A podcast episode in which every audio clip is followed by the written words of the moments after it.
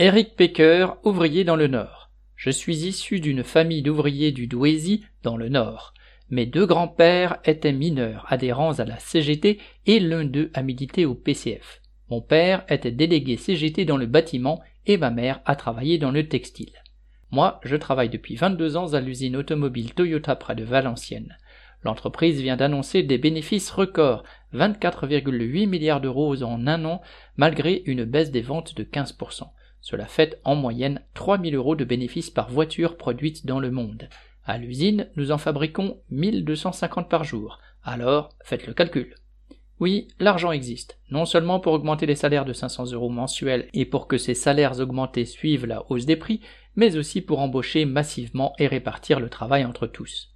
Dans cette élection législative, candidat dans la 16e circonscription du Nord, j'affirmerai que pour défendre ses intérêts, le monde du travail ne doit compter que sur ses luttes, ses mobilisations, les grèves et les occupations d'usines.